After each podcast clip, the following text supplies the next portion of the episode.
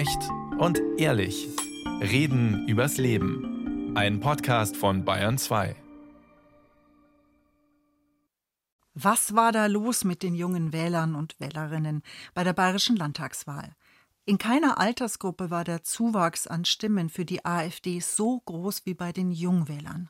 Mehr als doppelt so viele 18- bis 24-Jährige haben bei der AfD ihr Kreuz gemacht als noch bei der letzten Wahl 2018. Damals waren es 7 Prozent, im Vergleich dazu sind es heute 16 Prozent. Was steckt dahinter? Was treibt junge Leute um? Was sorgt sie? Und was können die nicht mehr ganz so Jungen darin erkennen? Ich bin Jutta Prediger und ich freue mich jetzt auf meine Gäste. Simon Schnetzer, Jugendforscher aus Kempten. Hallo. Hallo. Sie sind Autor der Studie Jugend in Deutschland. Hat Sie das AfD-Wahlergebnis bei der Landtagswahl, also bei den 18- bis 24-Jährigen, was sich wie gesagt mehr als verdoppelt hat, hat Sie das überrascht? Ja, es hat mich überrascht, weil sich vor einem halben Jahr so noch nicht abgezeichnet hat. Da waren die Werte noch deutlich geringer und Allerdings auch, ganz viele wussten noch nicht, wie sie wählen wollen oder haben gesagt, ich will gar nicht wählen. Und ich begrüße Philipp Seitz im Studio, der Präsident des Bayerischen Jugendrings. Das ist die Arbeitsgemeinschaft von Jugendverbänden und Gruppen in Bayern. Hallo, Herr Seitz. Hallo, guten Tag. Haben Sie denn den großen Zuspruch für die AfD bei den jungen Wählerinnen und Wählern, haben Sie den vorausgesehen? Ja, tatsächlich haben wir damit gerechnet, dass so ein Ergebnis kommen könnte, weil wir halt gerade wirklich in unsicheren Zeiten leben. Junge Menschen treiben verschiedene Themen um. Wir haben die Inflation, wir haben den Klimawandel und viele junge Menschen sagen, die Politik nimmt uns nicht ernst, wir fühlen uns nicht ernst. Ähm, es ist so eine Art Krisenstimmung, auch nach Corona. Und von daher hat uns das jetzt nicht überrascht, dass junge Menschen dafür, dafür einfach jetzt gerade anfällig auch sind für solche Themen, die die AfD spielt. 2021 bei der Bundestagswahl. Da haben die Grünen in dieser Wählergruppe 23 Prozent bekommen und die FDP 21 Prozent. Das hat sich komplett verändert. Was ist da passiert? Ja, das hat sich komplett verändert. Ich glaube, das ist tatsächlich dieses Thema, dass junge Menschen sich nicht ernst genommen fühlen, dass junge Menschen den Eindruck haben, es bewegt sich nichts. Die Politik findet keine Antworten auf unsere Anliegen, auf das, was uns umtreibt. Und entsprechend haben sich dann auch die Ergebnisse diesmal eher massiv verändert. Wieso jetzt auch bei der U18-Wahl dann gerade so ein, ja, sage ich wirklich, überraschendes Ergebnis rausgekommen ist dann am Ende. Das ist tatsächlich was, was man sich anschauen muss, was natürlich auch mit Stimmungen zusammenhängt. Die U18-Wahl ist ein aktuelles Stimmungsbild. Das war die Stimmung, die zum Zeitpunkt der Wahl in Bayern auch geherrscht hat, auch bei den jungen Menschen geherrscht hat. Und klar, da gilt es jetzt Antworten darauf zu finden, warum die Jugend so gewählt hat und warum sich die Jugend so positioniert hat. Und das ist auch ein guter Stimmungstrend. U18-Wahl müssen wir kurz erklären. Das war oh, die Wahl, die hat mhm. ungefähr mhm. zwei Wochen vor der Landtagswahl in Bayern stattgefunden. Da durften alle zwischen 10 und 17 wählen. 60.000 Kinder und Jugendliche haben mitgemacht. Und wie waren die Ergebnisse im Vergleich jetzt zur Landtagswahl? Hat die AfD da auch so viele Stimmen bekommen? Ja, wir haben da schon massive Ausschläge. Die AfD ist bei der U18-Wahl die zweitstärkste Kraft geworden. Gewonnen hat die CSU. Ähm, und ansonsten gab es schon Verschiebungen bei der U18, weil wir sehen zum Beispiel, dass die Grünen massiv eingebüßt haben. Wir haben leichte Zugewinne bei der SPD ähm, im Vergleich zur Erwachsenenwahl und zur letzten U18-Wahl. Das heißt, man kann jetzt hier nicht von einem Ampeltrend sprechen, dass die Jugendlichen irgendwie die Ampelparteien abgestraft hätten. Also wir können festhalten, bei der Landtagswahl, da war in dieser Gruppe 18- bis 24-Jährige die AfD die drittstärkste Kraft, bei der U18-Wahl die zweitstärkste Kraft. Das heißt, die ganz Jungen haben noch rechter gewählt. Ja, so muss man das im Endeffekt einordnen, wobei man jetzt sagen muss, das waren jetzt natürlich, die AfD hat da knapp 15 Prozent bekommen, das heißt 85 Prozent der Jugendlichen haben keine AfD gewählt. Und wenn man sich jetzt die, die normale Wahl, in Anführungszeichen die Wahl der Erwachsenen anschaut, dann kommen wir da in der Altersgruppe der 18- bis 24-Jährigen ähm, auf 16 Prozent AfD-Wählende. Von daher muss man sagen, okay, das ist schon auch ähm, der Gesellschaftsdurchschnitt, der sich eben auch bei den jungen Menschen bemerkbar macht. Genau, und aber das, und das finde ich eine ganz wichtige Einordnung. Es sind nicht alle jungen Menschen jetzt AfD-Wähler und AfD-Wählerinnen. Ganz, ganz wichtige Aussage an der Stelle. Und was aber natürlich schon diesen Trend auch ganz stark befeuert hat, das ist dieses Gefühl, was wir seit Jahren, seit der Pandemie ganz stark sehen. Ganz viele junge Menschen sagen, die Politik nimmt uns gar nicht ernst, die hört uns nicht zu, denen sind wir egal. Und dieses Gefühl, Leute, wir sind euch offensichtlich egal, das ist eine Art von Protestwahl. Protest gegen diejenigen, die das Sagen, die Macht haben und die Hoffnung, quasi schlechter kann es nicht werden. Also hoffentlich hört uns vielleicht wer anders zu. Nochmal zurück zur Bundestagswahl. Da waren die Grünen die stärkste Partei bei den jungen Wählerinnen und Wählern. Jetzt ist die AfD fast so stark, wie die Grünen damals waren. Haben die Leute damals gedacht, wenn sie Grün wählen, ist es irgendwie Protest, weil da gab es die Ampel noch nicht. Und damals war Grün noch Protest und jetzt ist AfD Protest? Halt, bei der letzten Bundestagswahl war Klima noch Top-Thema. Noch Top-Thema vor Inflation, noch vor Krieg. Und da war Grün der Hoffnungsträger für das Thema Klima und hat damit ganz viele gezogen, die gehofft haben, das, was mich aktuell am meisten umtreibt, äh, dafür brauche ich jetzt eine Antwort. Und jetzt haben wir als Top-Sorge bei jungen Menschen das Thema Inflation. Ich weiß nicht, ob ich mir ein Leben in Wohlstand leisten kann oder ich merke jetzt schon, wie viel ich verzichten muss. Und da haben Parolen von der AfD besonders auf fruchtbaren Boden auch getroffen. Dann kann man sagen, dass die jungen Leute jetzt ähnlich wählen wie die Älteren. Und die haben vorher anders gewählt. Kann man das sagen? Ja, ja also tatsächlich mhm. sehen wir in den älteren und jüngeren äh, Altersgruppen ähnliches Wahlverhalten. Ja, korrekt. Mhm. Ja, das hat uns tatsächlich überrascht, dass sich eben die U18-Wahl und die Wahl der Erwachsenen, dass sich das sehr anpasst. Und man sieht ja auch in der Altersgruppe der 18- bis 24-Jährigen, dass das sehr identisch ist, jetzt auch mit dem Wahlergebnis der Altersgruppe 45 bis 59 Jahre zum Beispiel. Von daher, das hat sich wirklich sehr angepasst, das Ganze. Das muss man wirklich feststellen. Was sind die Hauptthemen bei den jungen Leuten, die sie bewegen? Es ist Klima gewesen, 2021. 2021 ganz deutlich, hat Herr Schnetzer gesagt. Was ist es denn jetzt, Herr Seitz? Ja, ich glaube, das ist bei jungen Menschen wirklich, dass sie sagen, wir sind die vergessene Generation. Wir haben die Inflation, wir haben Preissteigerungen. Wir können uns unsere Wohnungen nicht mehr leisten. Wir sind abgehängt, wir fühlen uns abgehängt. Die Politik hat uns während Corona einfach vergessen. Die Fabriken, die Firmen haben weitergearbeitet und wir als junge Menschen, wir durften uns nicht treffen. Wir waren irgendwie nur auf Schülerinnen reduziert und es ging nicht darum, was wir sind, dass wir junge Menschen sind mit unserer Lebensrealität, mit dem, was wir wollen, Freizeit, Gemeinschaft. Das ist einfach zu kurz gekommen. Das schlägt sich jetzt zum einen auf dieses Ergebnis natürlich nieder und das andere Thema, was junge Menschen umtreibt, ist einfach diese Unsicherheit. Junge Menschen brauchen jetzt Halt, Stabilität, brauchen Lösungsansätze und erwarten sich das auch von den Parteien, dass sie ernst genommen werden. Und das, glaube ich, ist gerade so das Wichtige was sie brauchen, dass es wirklich Parteien gibt, die sagen, ja, wir nehmen euch ernst, ja, wir haben Angebote, ja, wir haben Lösungen für eure Sorgen. Gibt's die? Ich glaube, das ist in der aktuellen Situation tatsächlich sehr, sehr schwierig, denn es sind sehr viele Themen, die junge Menschen umtreiben. Und ich glaube, die Parteien haben ja jetzt ein Stimmungsbild bekommen und finden scheinbar nicht die Lösungen und sprechen auch nicht die Themen an, die junge Menschen beschäftigen, weil sonst hätten wir auch dieses Wahlergebnis nicht. Herr Schnetzer. Wobei, wir brauchen gar nicht unbedingt die Lösung, um Menschen wieder Vertrauen in die Zukunft zu geben, sondern eigentlich eher das Signal, eure Meinung ist uns wichtig, eure Nöte aktuell sind uns wichtig und wir wollen euch in diesen Beteiligungsprozess einbeziehen. Also eure Ideen, eure Nöte sind Teil der Lösung. Und hier ein klares Bekenntnis zu Beteiligung. Das ist schon ein wahnsinnig wertvoller Schritt, weil sobald junge Menschen merken, wir haben das damals bei Krieg, als Schüler dann angefangen haben, zum Beispiel zu sammeln, um den Menschen in der Ukraine, äh, um die zu unterstützen, mit den Spenden, die sie gesammelt haben in der Fußgängerzone oder so. Die hatten dadurch, dass sie beteiligt waren, das Gefühl, ich leiste einen Beitrag und plötzlich hat eine Krise, die davor so groß war, und vielleicht auch äh, übermächtig, hat plötzlich gestaltbar gewirkt. Ich kann helfen und das hilft mir auch, in dieser unsicheren Situation Halt zu finden. Und das Ganze können wir auf ganz viele Themen politisch auch übertragen. Beteiligung ist hier der wichtige Weg. Deswegen ist eure Arbeit beim Bayerischen Jugendring mit all euren Verbänden so wichtig, dass ihr jungen Menschen das Signal gebt, sich einbringen, bringt was und ihr zählt, ihr seid wichtig. Ich glaube, dieses Thema Selbstwirksamkeit, dass junge Menschen selbst wirken können, die Gemeinschaft mitgestalten können, auch feststellen, ja, wir können bewegen, wir können verändern und ja, wir werden wahrgenommen, wir werden wertgeschätzt und wir werden auch von der Politik wahrgenommen. Ich glaube, dass das wirklich wichtig ist, schließe ich mich vollumfänglich Was an. Was machen Sie denn für den Bayerischen Jugendring da für Vorschläge, jetzt auch vielleicht an die etablierten Parteien? Ja, da braucht es wirklich Investitionen, auch vor allem in die Jugendarbeit. Denn Jugendarbeit vermittelt diese Selbstwirksamkeit. Junge Menschen merken, dass sie ihre Gemeinschaft mitgestalten können, dass sie was zu sagen haben, dass sie ernst genommen werden. In den Jugendverbänden, in den Jugendringen, in den Strukturen der Jugendarbeit erfahren junge Menschen auch Demokratie und gerade Demokratiebildung Medienbildung, das ist jetzt so unglaublich wichtig, dass wir junge Menschen stärken, dass wir junge Menschen Halt, Orientierung in schwierigen Zeiten geben, dass wir sie mitnehmen, sie abholen. Und gerade deshalb braucht es jetzt Jugendarbeit. Und wenn man sich die finanzielle Situation anschaut, dann muss man einfach sagen, wir sind nicht bedarfsgerecht ausgestattet. Da braucht es jetzt wirklich Investitionen, ein Jugendinvestitionspaket am besten und ergänzend dazu eine Absenkung des Wahlalters. Herr Schnetzer. Und das Thema, wir müssen für die Jugend Geld in die Hand nehmen, ist jetzt nicht einfach so mal lapidar dahingesagt. Ja, klar, man kann immer mehr Geld fordern.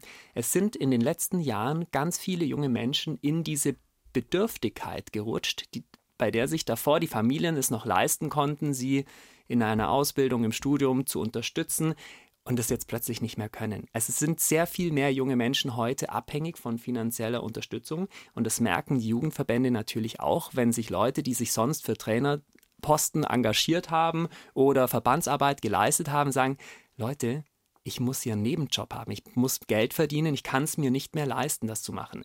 Und es können auch Leute, die dann eben der, im Verband sich engagieren, müssen wir vielleicht auch überlegen, wir können jetzt nicht alle Verbandsarbeit plötzlich zu Bezahlarbeit machen, aber dass man bestimmte Leistungen, wo man davor gesagt hat, ja, das, ähm, die Anfahrt hin und zurück, das müssen die halt selber machen, vielleicht, also ich mhm. weiß nicht, was ihr alles ähm, damit finanzieren wollt, aber ich finde den grundsätzlichen Gedanken, hier mehr zu investieren, total wertvoll. Haben Sie Beispiele aus Ihrer Arbeit, wo junge hm. Menschen sagen, okay, das geht jetzt einfach nicht mehr? Ich glaube, das Wichtigste ist momentan, dass wir uns weiter stärken, dass wir die, die Strukturen der Jugendarbeiter stärken, weil wir jetzt gerade an die Jugendlichen rankommen müssen, die wir bisher nicht erreichen mit unseren Angeboten. Die strukturell benachteiligten Jugendlichen, die eben sagen, ja, ich wähle AfD, weil mir niemand zuhört. Das sind die Jugendlichen, wo eben keine Gemeinschaft finden, wo eben noch vielleicht auch nicht in der Jugendarbeit organisiert sind. Gerade an die müssen wir rankommen. wir machen sehr, sehr viele Angebote, zum Beispiel ähm, Demokratiewerkstatt, wo man junge Menschen an Demokratie heranführt, aber insgesamt in jedem Jugendverband ob das jetzt eine sportliche Jugendgruppe ist, ob das die Jugendfeuerwehr ist, ob das zum Beispiel die konfessionelle Jugendarbeit ist. Da lernen junge Menschen, wie Demokratie funktioniert, dass sie auch bewegen können, dass sie gestalten können. Ob das ein Jugendring ist, der zum Beispiel an Trinkwasserbrunnen in der Stadt fordert, die dann auch am Ende gebaut werden oder Nachtbusse. Da merkt man in der Jugendarbeit, ja, man kann verändern, ja, man kann mitgestalten und ja, man kann durch sein eigenes Engagement die Gesellschaft prägen. Und von daher ist das, was zum Beispiel auf der Bundesebene jetzt diskutiert worden ist, dass man da an den Verbänden der Jugendarbeit um fast 20 Prozent sparen wollte, also 44,6 Millionen Euro am Kinder- und Jugendplan, das ist ein fatales Zeichen. Gerade in der aktuellen Situation braucht es Investitionen in die Jugendarbeit und nicht Kürzungen. Wenn Sie jetzt diese Feuerwehr, Jugendvereine, Sport und so weiter nennen, dann sind es etablierte Vereine mit einer mhm. riesenlangen Tradition, die bei Menschen, die schon immer oder deren Familien schon immer in Deutschland gelebt haben, wohl vertraut sind. Bei Menschen mit Migrationsgeschichte muss das nicht so sein. Wie kommen Sie denn an Kinder und Jugendliche ran, die nicht äh, das alles schon kennen, weil ihre Eltern und Großeltern auch schon im Sportverein waren? Mhm. Das Thema haben wir in der Jugendarbeit seit jeher am Schirm, sind da sehr aktiv. Wir haben zum Beispiel ein Programm Jugendarbeit in der Migrationsgesellschaft, wo wir wirklich junge Menschen auch integrieren, ähm, Verband, Verbandsstrukturen bei jungen Menschen aufbauen. Das heißt, das ist besonders wichtig, aber klar, damit wir wirken können, damit wir diese jungen Menschen erreichen können und auch unsere Zielgruppen ausweiten können, dafür braucht es Investitionen und dafür braucht braucht es dann am Ende auch Geld. Sie wollten ein konkretes Beispiel. Ich bin im Rotary Club und wir vergeben immer wieder einen Jugendförderpreis. Und einen der letzten Förderpreise, der ging an ein Stadtteilbüro, Stadtteilbüro Stadtjugendring Kempten, auch Teil dieser Strukturen des Bayerischen Jugendrings. Und zwar für Nachbarschaftshilfe. Und in diesem Stadtteil, da gibt es ganz viele junge Menschen, die haben es von ihrem Elternhaus her nicht so einfach die lernen ganz oft dann auch, wie geht man richtig um. Also äh, die, das ist eine Anlaufstelle, ja, da kann man Basketball spielen, die machen, die helfen bei der Hausaufgabe, alles ganz gute Dinge. Und ähm, je mehr sie gut machen, desto mehr wird ihnen zugetraut. Und wenn sie ein bestimmtes Level erreicht haben, dürfen sie sogar Nachbarschaftshilfe machen. Und dafür, das haben wir dann auch unterstützt, dass sie quasi einen Partner haben, ältere Mensch in der, in der Umgebung, die zum Beispiel nicht mehr einkaufen gehen können, die gar nicht mehr rauskommen. Und ja, die haben dann einen bestimmten Betrag X bekommen für jedes Mal, dass sie dann den treffen oder die einkaufen gehen. Und an sich wäre der Job da erledigt gewesen. Aber natürlich gehen die nicht nur einkaufen, die geben das dann auch ab, helfen mit Einräumen und kommen ins Gespräch. Und was die Jugendlichen erzählt haben, was sie über Einsamkeit, Zusammenhalt in der Gesellschaft, Unterschiede im Alter kennengelernt haben, war so wertvoll. Lebenserfahrungen gesammelt in einem Kontext, den sie so aus ihrem familiären Umfeld so nicht haben. Manchmal hilft man sich dann noch Leseübungen oder Hausaufgabengeschichten. Und da merke ich dann, wie mit kleinen Investitionen so wertvolle Dinge in unserer Gesellschaft passieren können, die Zusammenhalt fördern, die diese Brücke des Ich verstehe jetzt, wie wer anders tickt und warum wir für diese Menschen auch da sein müssen und wie wir es aber auch können. Und so können kleine Investitionen auf sehr wirkungsvolle Weise Großes bewirken, weil wenn einmal der Schalter umgelegt ist bei einem jungen Menschen, andere Menschen anders wahrzunehmen, den kriegt man so schnell nicht zurück. Müssen diese jungen Leute dann gar nicht mehr aus Protest so wählen, wie sie jetzt gewählt haben vielleicht? Genau, weil sie ein, ein besseres Bild der Welt haben und merken, auch das ist also der Erfahrungsaustausch mit älteren Menschen. Das, was ältere Menschen haben, sie haben viele Krisen erlebt und sie können mit einer gewissen Gelassenheit auch rangehen, wenn sie sagen, okay, das sieht schlimm aus, aber das haben wir schon mal erlebt und danach wird es auch wieder besser. Ältere Menschen stressen sich nicht ganz so sehr in der Situation. In unserer aktuellen Studie haben wir auch 14 bis 29-Jährige, 30 bis 49 und 50 bis 69-Jährige verglichen. Und die Älteren sind wesentlich weniger gestresst ähm, sind zuversichtlicher mit der Zukunft als die jüngeren Menschen, haben weniger Leistungsdruck. Und aus diesem Austausch können Jüngere und Ältere auch profitieren und mehr Verständnis füreinander Philipp entwickeln. Seitz vom Bayerischen Jugendring nickt heftig. Genau, genau man sieht es auch, wenn man sich jetzt zum Beispiel die Infratest-DIMAP-Analyse ansieht, dass bei den 70-Jährigen und älter, dass da nur 7% AfD gewählt haben. Das heißt, man sieht diese Lebenserfahrung, dass eben auch ja, die älteren Menschen wissen, diese Krisen, die sind jetzt zwar da, aber wir können sie bewältigen und die haben diese Zuversicht, die wissen es und die jungen Menschen, für die ist es jetzt ganz neu. Die sind in einer sehr, sehr wichtigen Lebensphase in der Jugend, jetzt durch Corona, ja, muss man sagen, abgehängt worden. Die haben sich nicht ernst genommen gefühlt. Die sehen, wir sind nicht am Schirm, alles ist unsicher, wir haben mit Unsicherheiten, mit Krisen zu kämpfen. Die brauchen jetzt einen Anker, einen Halt und diesen Halt, dieses irgendwo bin ich immer richtig, irgendwo bin ich willkommen, das liefert die Jugendarbeit und deswegen ist die Jugendarbeit jetzt auch so wichtig und man sieht es eben dann auch in den Ergebnissen, dass das stabilisieren kann. Und wenn wir an diese jungen Menschen rankommen, wo unsicher sind, wo sagen wir, ja, wir haben Angst, dann ist jetzt genau Gemeinschaft das, was hilft, das, was es braucht. Gemeinschaft, Geborgenheit, und Stabilität. Und das liefert die Jugendarbeit. Welche Rolle spielt denn Social Media jetzt in Ihrer Arbeit beim Bayerischen Jugendring und dann aber auch im letzten Wahlkampf zur Landtagswahl, weil nämlich die AfD da einen ziemlich guten Job wohl gemacht hat, wie Ministerpräsident Markus Söder gemeint hat, und nicht zuletzt so viele Stimmen bei den Jungen bekommen hätte, weil sie so gut auf TikTok performen? Ja, in der Kommunikation ist für uns Social Media natürlich sehr, sehr wichtig, weil wir so die jungen Menschen erreichen. Die jungen Menschen sind im Online-Raum unterwegs, das heißt, online bewegen sie sich, online ist der Lebensraum. Deswegen sind wir natürlich auch sehr aktiv da, wo die jungen Menschen unterwegs sind. Aber die Analyse von Markus Söder, der sagt, ähm, junge Menschen würde man über TikTok noch mehr ansprechen müssen und TikTok wäre das Heilmittel für die aktuelle Situation. Das ist zu kurz gegriffen. Das ist sicherlich ein Punkt, dass man sagen muss, dass die AfD sehr aktiv in den sozialen Netzwerken ist, dass es uns gelingen muss, junge Menschen altersgerecht, niedrigschwellig anzusprechen. Aber dass ich jetzt sage, wir starten eine TikTok-Initiative, das ist zu kurz gegriffen. Wir müssen tatsächlich auch an der Lebensrealität der jungen Menschen ansetzen, an der Gemeinschaft, dass wir ihnen Gemeinschaft stiften. Und da ist natürlich in der politischen Kommunikation Social Media ein Weg, aber das ist nicht der entscheidende Weg. Mhm. Herr Schnetzer, was sagen Sie als Jugendforscher zur Rolle von TikTok jetzt ganz speziell? Also ich sehe nicht, dass die Performance auf TikTok der AfD der ausschlagende Punkt war, weswegen die viel besser abgeschnitten haben. Es gibt viele, auch junge Politiker, Politikerinnen von den Grünen, von der FDP, die das auch sehr gut machen, bestimmt in den anderen Parteien auch. Die Rolle allerdings von Formaten wie 9x16 Videos ist immens. Also wir kommen gleich noch zum Thema Wahlalter wir kommen an junge Menschen überhaupt nicht mehr ran, wenn wir diese Formate nicht richtig spielen. Und es ist auch nicht dasselbe, ob ich Instagram oder Instagram nutze. Instagram Post, Instagram Story, Instagram Reel haben ganz andere Zielgruppen, die wir damit erreichen können. Und ohne das Reel-Format in einer sehr nur kurz erklären, das ist ein, ein, Filmchen. Das sind Kurzfilmchen, aber im Hochformat, so wie halt äh, junge Menschen in der Regel ihr Smartphone in der Hand halten und dann ist es Hochformat und nicht quer. Und mit diesen Videos erreichen wir viel mehr Menschen, wenn sie entsprechend geschnitten sind, als mit einem normalen Posting. Da bleibe ich in meiner Community, die, die mir folgen. Mit den Reels kann die Reichweite ganz schnell viral gehen.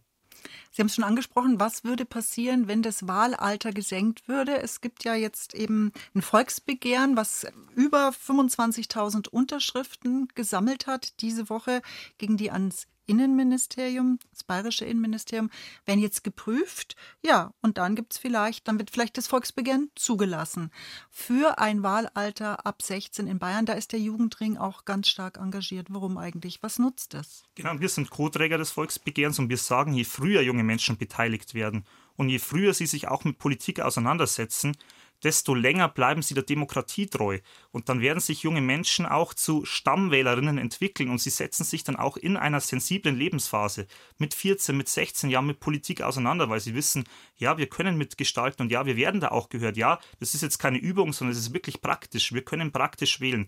Und das ist ganz entscheidend und deswegen setzen wir auch darauf, dass es jetzt nicht unbedingt dann zum Volksbegehren kommen muss, sondern dass vielleicht dann auch die Koalitionsparteien jetzt in den Koalitionsverhandlungen sagen, ja, wir nehmen dieses Ergebnis, was wir jetzt bei der Landtagswahl gesehen haben oder bei der U18-Wahl, ja, wir nehmen das ernst und deswegen senken wir jetzt zusammen, vielleicht mit einem Demokratie- und Jugendpaket, deswegen senken wir das Wahlalter auf 16 Jahre ab. Haben Sie da schon was gehört 14. aus den Koalitionsverhandlungen? Aber bis jetzt war die CSU ja kategorisch dagegen.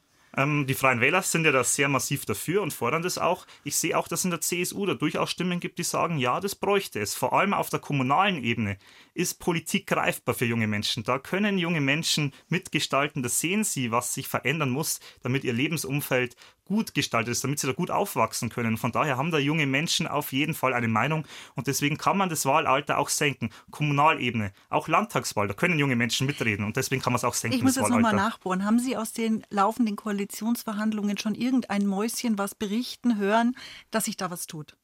Bisher leider nicht. Was wir hören, ist, dass es Thema ist, dass es diskutiert wird, sehr intensiv. Aber ich werde natürlich immer auf die Verschwiegenheit hin verwiesen. Es steht auf der Tagesordnung. So wird uns das zumindest auch gesagt und ist es ja auch in den Medien kommuniziert worden. Und wir setzen das sehr darauf, dass sich die Politik ein Herz nimmt und sagt, ja, wir setzen jetzt da wirklich ein wirksames Signal und ja, wir senken das Wahlalter jetzt zumindest auf 16 Jahre. Was macht Sie so sicher, Herr Seitz, dass dann die jungen Leute ab 16 nicht noch stärker rechts wählen, weil bei der U18-Wahl hat die AfD noch besser abgeschnitten als bei der Landtagswahl bei den jungen Wählerinnen.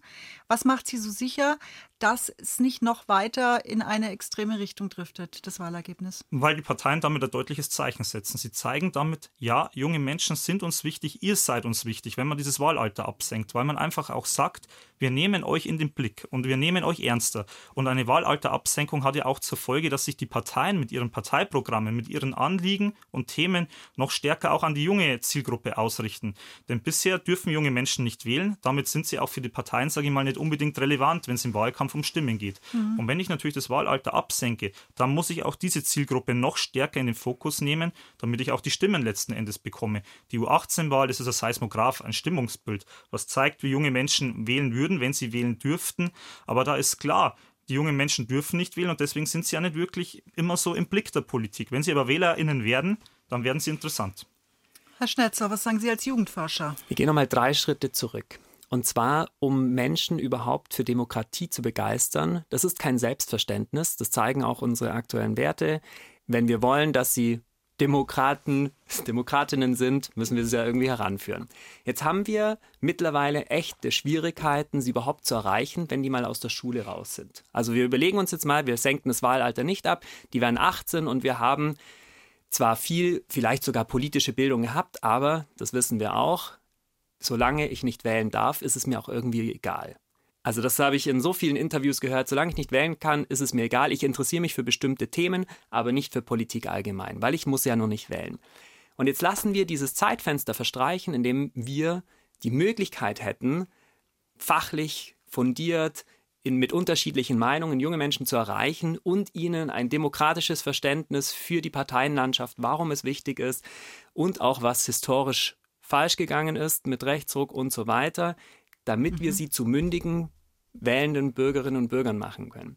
Ich bin sogar dafür, das Wahlalter auf 14 abzusenken, weil mit 16 sind schon viele aus der Schule draußen. Und wenn wir sehen, wie jetzt schon die Parteien Schwierigkeiten haben, an Menschen ranzukommen des jungen Alters, wie wollen die das in Zukunft machen?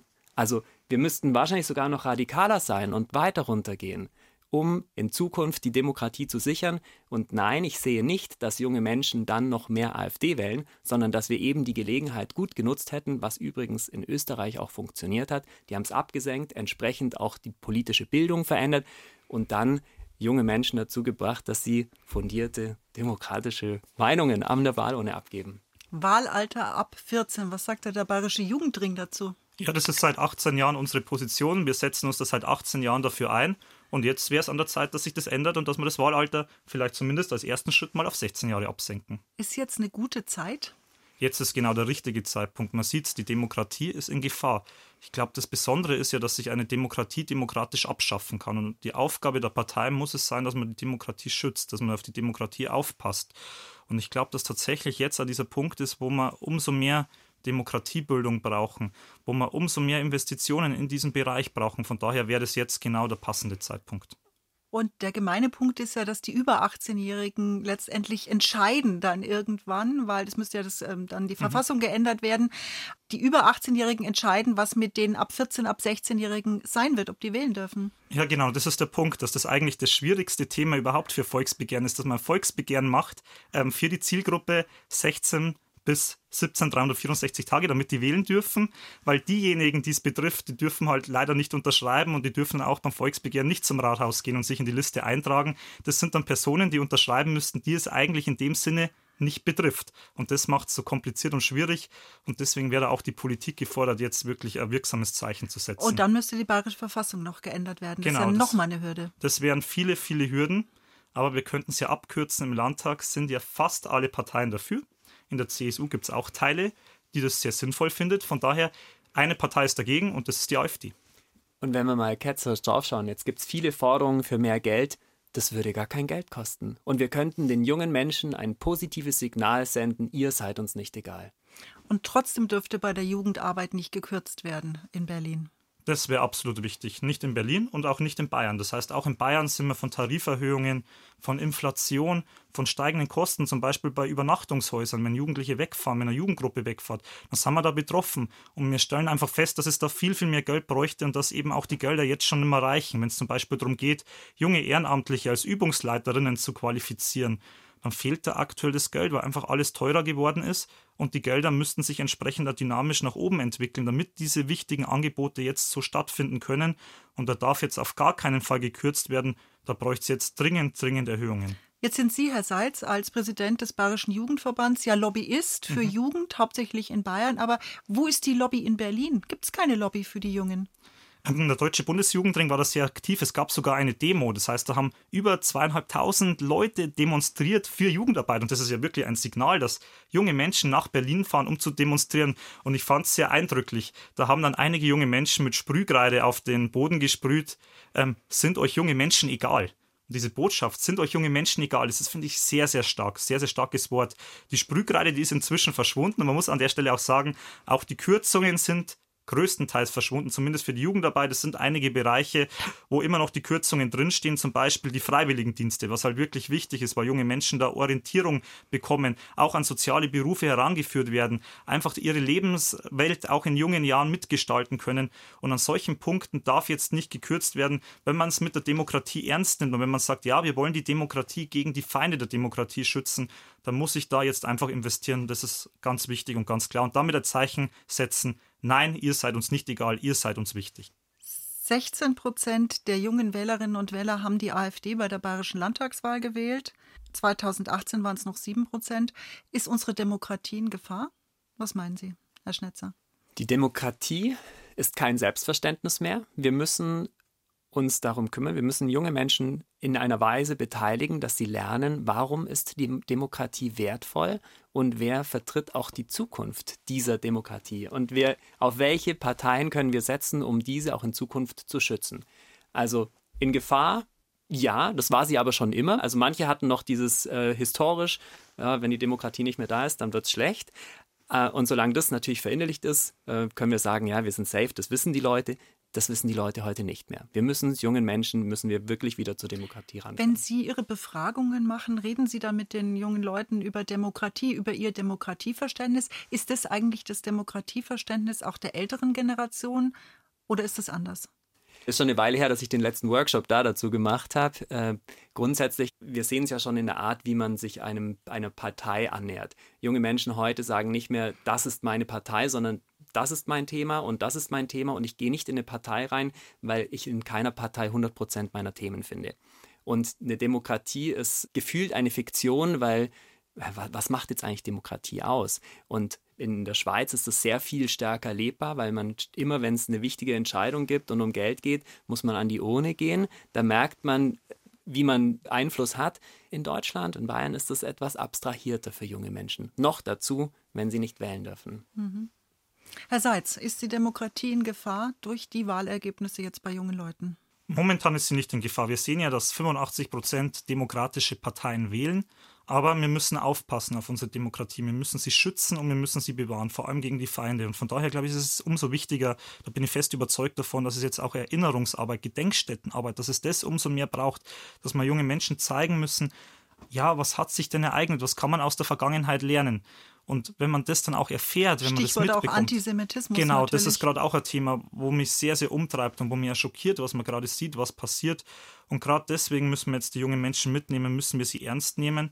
Und gerade deswegen ist es auch wichtig, dass man junge Menschen sensibilisiert. Und gerade deswegen braucht es jetzt auch eine starke Jugendarbeit und natürlich auch mehr Investitionen in schulische Angebote, mehr Raum, mehr Platz auch mehr LehrerInnen, einfach mehr Freiraum, dass man über diese Themen sprechen kann. In der außerschulischen Jugendarbeit, in der schulischen Jugendarbeit, Medienbildung, Demokratiebildung, das sind, glaube ich, momentan die Schlagworte, die es dringend, dringend braucht und die auch unsere Demokratie auf Dauer schützen. Wenn jetzt die Politik in Bayern, vielleicht dann eben auch die neue Regierung, aus diesen letzten Ergebnissen bei den 18- bis 24-jährigen Wählern und Wählerinnen äh, ein Resümee zieht und sagen würde, okay, wir haben euch gehört, wir haben euch gehört, wir werden unsere Parteiprogramme ändern, wir werden schauen, dass wir das Wahlalter senken und so weiter. Müssten dann junge Leute beim nächsten Mal gar nicht mehr als Protest, und das haben wir eingangs hier festgestellt, dass viele aus Protest die AfD gewählt haben, dann haben sie vielleicht keinen Grund mehr zu protestieren? Hm, so würde ich sagen. Also dann merken junge Menschen, wir werden wertgeschätzt, wir sind wichtig, wir sind auf der Agenda der Politik und unsere Themen werden angegangen. Ich glaube, das ist so das Wichtige. Junge Menschen, was das Thema Klimaschutz zum Beispiel angeht, haben da das Gefühl, wir werden nicht beachtet. Ähm, unsere Zukunft ist in Gefahr. Das ist auch ein Thema, was junge Menschen, glaube ich, auch umtreibt, sodass sie sagen, ähm, wie geht's denn weiter? Und junge Menschen sind natürlich am längsten und am nachhaltigsten von den politischen Entscheidungen, die aktuell getroffen werden, betroffen. Und wenn man jetzt das Zeichen aussetzt, wir haben Jugend im Blick, wir haben euch im Blick. Und ja, wir arbeiten an euren Themen, an euren Problemen, dann wird es junge Menschen entsprechend auch motivieren, zum einen zur Wahl zu gehen, sich politisch, demokratisch einzubringen. Und dann werden junge Menschen auch demokratisch spielen. Ich würde mir wünschen, dass wenn wir über Demokratie und Beteiligung sprechen, gar nicht nur in Richtung Politik schauen, sondern auch an Schulen, an Arbeitsstätten, an die Vereine, dass es immer wieder darum geht, wie können wir die Menschen, die dabei sind, und ich meine nicht nur die Jungen, aber eben auch die Jungen, wie können wir die einbinden und gemeinsam das, was unsere Zukunft, was unsere Ziele sind, gestalten, weil das sind ja die frühen Formen von Demokratie erleben. Und dieses Selbstverständnis dann eben auch in die Politik tragen, sich selbst als mündige Bürger, Bürgerinnen wahrnehmen. Und da, wenn wir das schaffen, dann mache ich mir um Demokratie keine Sorgen. Nach der Landtagswahl ist vor der Europawahl und die kommt schon im nächsten Frühjahr. Und dann dürfen zum ersten Mal auch schon unter 18-Jährige mitwählen. Es bleibt spannend, was dann das Ergebnis sein wird.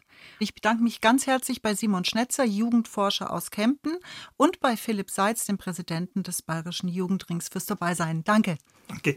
Ebenfalls danke.